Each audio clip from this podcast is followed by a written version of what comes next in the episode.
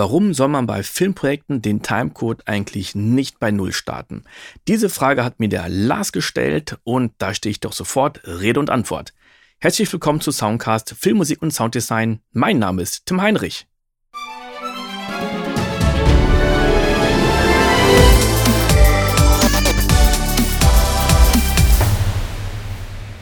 Hallo Lars, du hast eine Frage gestellt und zwar zu dem Video ein Filmmusikprojekt in Cubase starten, Teil 1.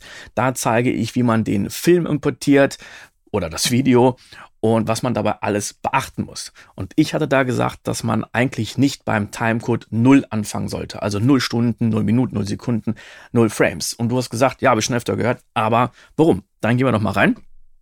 Ich habe hier ein kleines Projekt vorbereitet in Nuendo. Wir haben wirklich nur eine einzige Spur, nämlich eine Videospur. Da habe ich jetzt ein Video importiert und wir haben dieses Video ganz an den Anfang gelegt. Also wir fangen hier vorne bei Takt 1 an, da ist auch kein Versatz und wir fangen auch bei 0 Stunden, 0 Minuten, 0 Sekunden und 0 Frames an. Und wenn ich mir das Video mal angucke, dann können wir in dem Video auch sehen, dass das Video auch so anfängt. Also wir haben hier unten rechts in dem Video den Embedded Timecode, sehr vorbildlich, weil das nicht immer der Fall ist. Und wenn ich jetzt an irgendeine andere Stelle gehe, dann sehe ich, dass der Timecode hier unten mit dem Timecode von Nuendo, der oben in dem Video eingeblendet wird, auch übereinstimmt. Also egal, wo ich hingehe, der Timecode ist immer derselbe. Und dann ist natürlich die Frage, warum sollte ich denn jetzt woanders anfangen? Dann würde der Timecode ja nicht übereinstimmen. Und da gibt es mehrere Gründe für.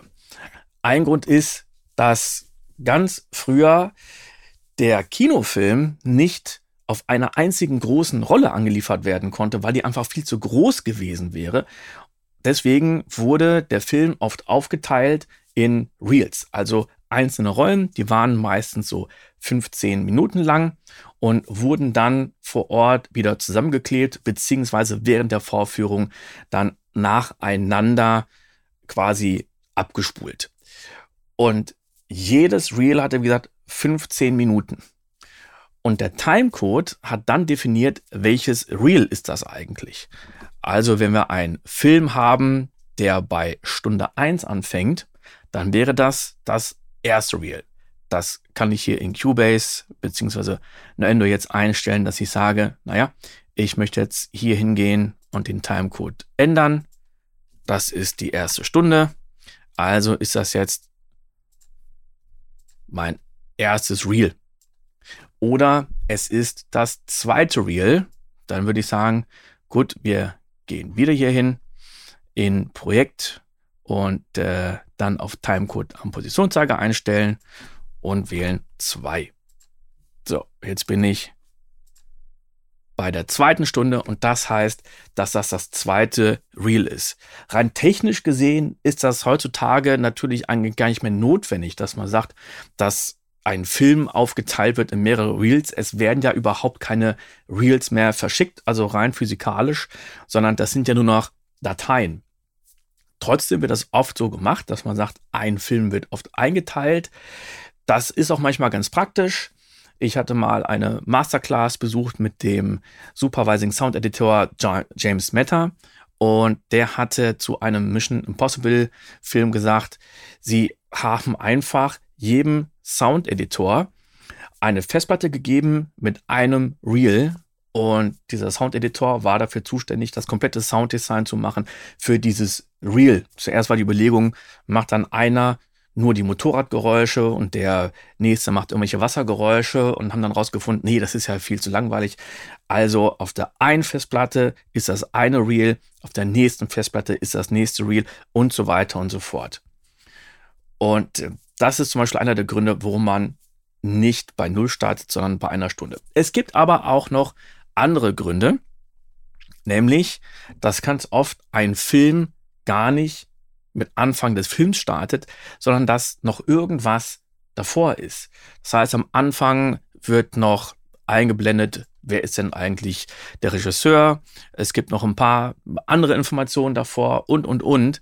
Und die fangen natürlich vor der eigentlichen Spielzeit an. Und ich schiebe den Film jetzt mal auf irgendeine andere Stelle. Also weiter nach hinten in dem Arrangement. Das heißt, wir sind jetzt irgendwie kurz vor Takt 9. Und jetzt setzen wir hier mal den Timecode auf 0. Das heißt, ich bin nicht mehr am Anfang des Projektes, sondern etwas weiter mittendrin und setze jetzt hier den Timecode auf 0. Und ähm, jetzt kann ich das ablaufen lassen. Jetzt ist alles wunderbar. Ist auch alles synchron. Allerdings, wenn ich jetzt vor den Anfang des Films gehe, dann bin ich bei folgender Zeit 23 Stunden 59 Minuten, 59 Sekunden. Also die Frage ist ja, was ist denn vor Null? Wenn man mich fragt, was ist denn vor 7 Sekunden und 15 Frames? Ja klar, 7 Sekunden und 14 Frames. Was ist davor? 7 Sekunden und 13 Frames. Logisch. Aber was haben wir denn vor Null? Und da können wir sagen, ja, vielleicht irgendwas Minus, aber Minus was? Hier steht auch gar kein Minus. Und das könnte auch sein, dass das die ein oder andere DAW irgendwie anders interpretiert. Also es ist eigentlich immer eine wunderbare Fehlerquelle. Und es ist ja auch nicht eindeutig und äh, eindeutig und auch nicht logisch. Deswegen ist es immer besser, dass man hier sagt, wir starten nicht bei null, sondern bei einer Stunde. Ich gehe wieder auf Projekt, Timecode am Positionszeiger erstellen. Wir machen jetzt hier die 0. Äh, nicht die 0, sondern die eine Stunde. Und äh, jedes Mal übrigens, wenn ich das ändere, dann ändert sich auch oben das äh, Hauptlineal immer auf den Timecode und bleibt nicht auf Takten.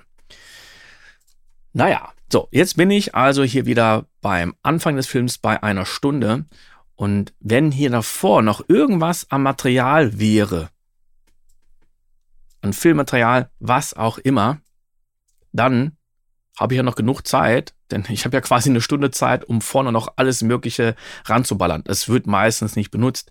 Also meistens gibt es vorne maximal zehn Sekunden, dass es noch ein Testbild und einen Testton gibt und äh, noch ein paar andere Dinge, dass vielleicht eingeblendet wird, was ist der Filmtitel, wie viele Frames per Second haben wir und so weiter und so fort, in welchem Tonformat soll das Ganze angeliefert werden. Und das, was der Zuschauer nachher zu sehen bekommt, das fängt dann eckig, äh, erst wirklich ab dem Timecode eine Stunde an. Es gibt noch eine andere Anfangszeit, die es manchmal gibt, nämlich nicht eine Stunde, sondern zehn Stunden. Stelle ich jetzt auch mal ein. Statt einer Stunde nehmen wir jetzt die 10 Stunden. So, jetzt haben wir das auch eingestellt. Und das ist ganz oft der Fall, wenn fürs Fernsehen produziert wird. Beim Fernsehen hat man eigentlich so gut wie keine Reels.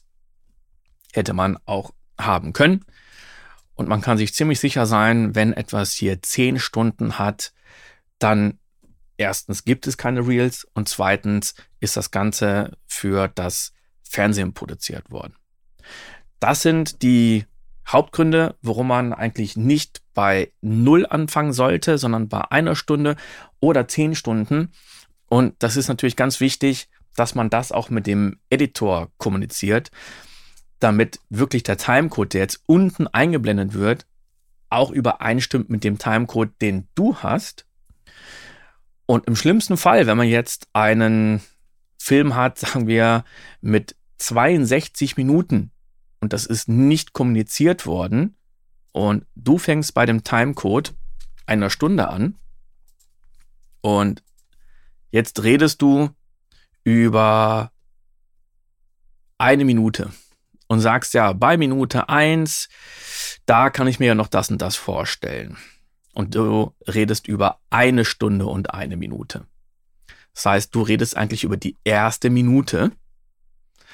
Und wenn ihr mit dem Timecode euch nicht abgesprochen habt und der Editor, Regisseur, wer auch immer, denkt, dass eine Stunde und eine Minute heißt, Bei der Laufzeit 61 Minuten, was ja bedeuten würde, dass es ziemlich am Ende des Films wäre, ihr redet über eine ganz andere Sequenz, während du über die erste Minute redest. Bevor es also da irgendwelche Missverständnisse gibt, sollte immer ganz klar geregelt sein, dass ihr wirklich über denselben Timecode redet und dass der Timecode, den du benutzt, dass das auch derselbe ist wie der, der in dem Video mit eingeblendet wird. Das ist wirklich mega wichtig. Wenn dir diese Folge gefallen hat, dann kannst du mir eine positive Bewertung auf Spotify geben oder du spendierst mir einen kleinen Cappuccino auf coffee.com. Den Link dazu findest du in den Show Notes und vielleicht sehen wir uns bald in Köln auf der Soundtrack Cologne. Bis zum nächsten Mal. Ciao!